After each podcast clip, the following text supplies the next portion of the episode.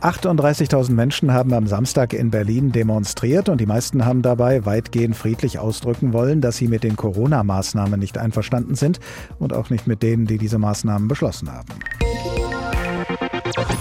Auf Transparenten haben sie den Rücktritt der Bundesregierung gefordert und den Verzicht auf Maske und Abstand. Und weil viele von ihnen schon bei der Demo auf Maske und Abstand verzichtet haben, hat die Polizei diese Zusammenkunft aufgelöst, hat aber eine Kundgebung an der Siegessäule stattfinden lassen.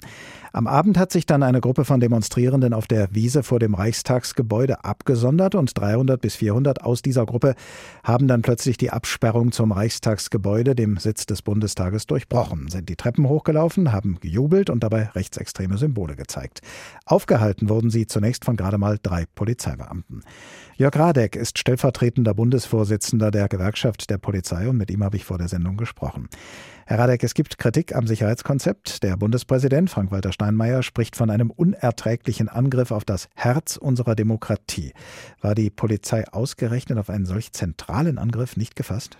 Um diesen Einsatz korrekt zu bewerten, muss man, denke ich, das Geschehen am Reichstag in den Gesamteinsatz äh, mit einbetten. Wir haben gesehen, dass drei Kollegen am Reichstag den Mob aufgehalten haben durch ihr couragiertes Auftreten und sind äh, dann verstärkt worden von den Kräften.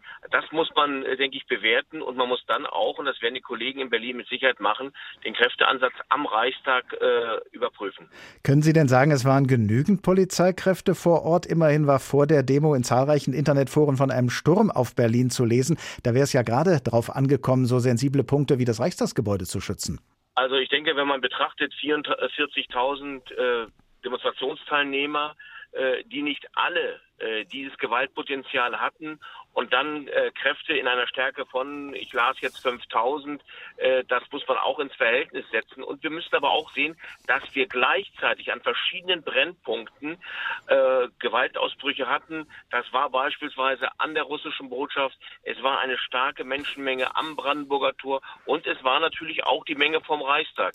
Das sind gleichzeitige Lagen, die bewältigt werden wollen. Äh, da müssen Sie auch ausreichend Personal haben, da gebe ich Ihnen recht. Aber das ist auch die Herausforderung gewesen, vor der wir am Wochenende gestanden haben. Es gibt ja immer die Möglichkeit, Polizeikräfte aus anderen Bundesländern äh, zuzuführen. Die Demonstration war ja länger geplant. Da hat der Vorlauf ja womöglich auch ausgereicht, auch aus weiter entfernteren Bundesländern Kräfte hinzuzuziehen.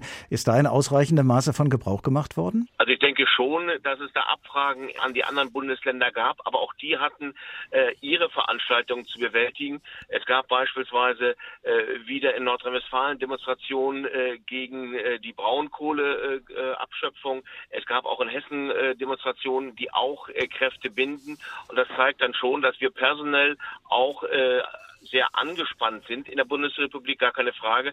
Aber ich denke mal, wir haben auch schon bei anderen Lagen gezeigt, äh, dass wir genügend Kräfte vor Ort haben können, um so etwas zu verhindern. Ich gehe da aus, dass die Polizei das beim nächsten Mal als lernende Organisation noch besser macht. Wäre denn eine Konsequenz aus dem, was Sie gerade gesagt haben, die Polizei insgesamt personell aufzustocken, äh, weil es ja durchaus den Eindruck gibt, dass es immer mehr Demonstrationen gibt, dass die Polizei auch immer mehr gefordert wird auf diesem Gebiet? Also wir müssen ja schon feststellen, dass wir in den letzten Jahren zwar einen personellen Aufwuchs erhalten haben als Polizei, aber dass wir insbesondere mit der Bewältigung der Corona-Pandemie auch eine zusätzliche Aufgabe erhalten haben, die sehr viel Sensibilität und sehr viel Polizeipräsenz erforderlich macht. Ich will dann auch hinweisen, dass wir in der Ermittlung von äh, Kinderpornografie auch eine sehr starke Bindung von Personal haben. Das ist nicht unbedingt das gleiche Personal, das wir an solchen Einsätzen einbringen, aber es reißt dann doch Lücken in der Personalstärke der Polizei.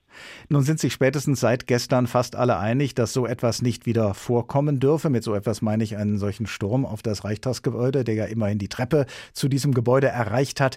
Wie ließe sich das denn in Zukunft aus Ihrer Sicht, aus Sicht der Gewerkschaft der Polizei verhindern? Also ich denke, es sind jetzt äh, verschiedene Ansätze, die jetzt überlegt werden müssen. Man muss zum einen die Rechtsprechung auswerten, die im Vorfeld der Versammlung äh, ergangen ist welche Auflagen kann man auch gerichtlich äh, durchsetzen, dass die Gerichte die Auflagen, die die Behörden erlassen, auch überprüfen, ist vollkommen korrekt. Aber da muss man seine Schlüsse daraus ziehen und sagen, wie kann man zukünftig also auch bereits bei der Anmeldung äh, solche Veranstaltungen besser steuern.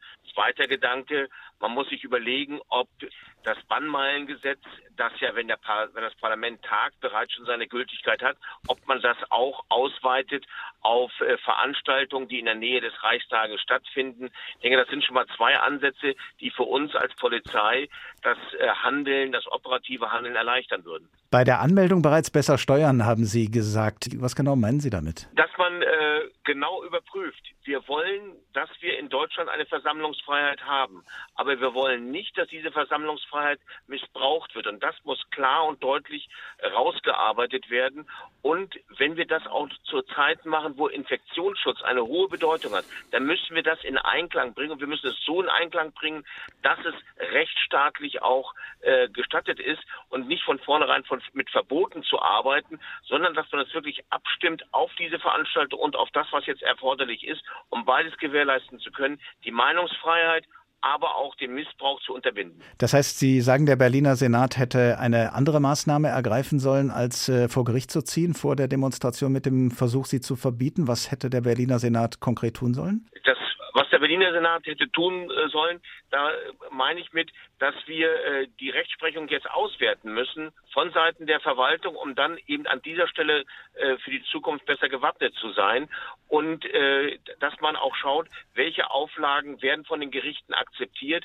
Da gibt es ja jetzt die Erfahrungswerte und dass man das in die Zukunft in die Entscheidung mit einfließen lässt. Also das heißt, dass man in Kontakt mit den Gerichten tritt und sagt, welche Auflagen akzeptiert ihr und welche nicht? Ich glaube, da braucht man nicht etwa Kontakte zu den Gerichten. Man hat ja jetzt die Urteile, die ergangen sind, auch aktuell das Bundesverfassungsgericht mit dem Camp an der Siegessäule. Da sind ja jetzt, haben die Gerichte ja äh, gesagt, dass der Veranstalter dafür zu sorgen hat, dass mehr Ordner dabei sind, dass es permanente Lautsprecherdurchsagen geben muss, dass die Abstände äh, einzuhalten sind und wenn sie unterschritten werden, dass dann die Polizei einschreitet.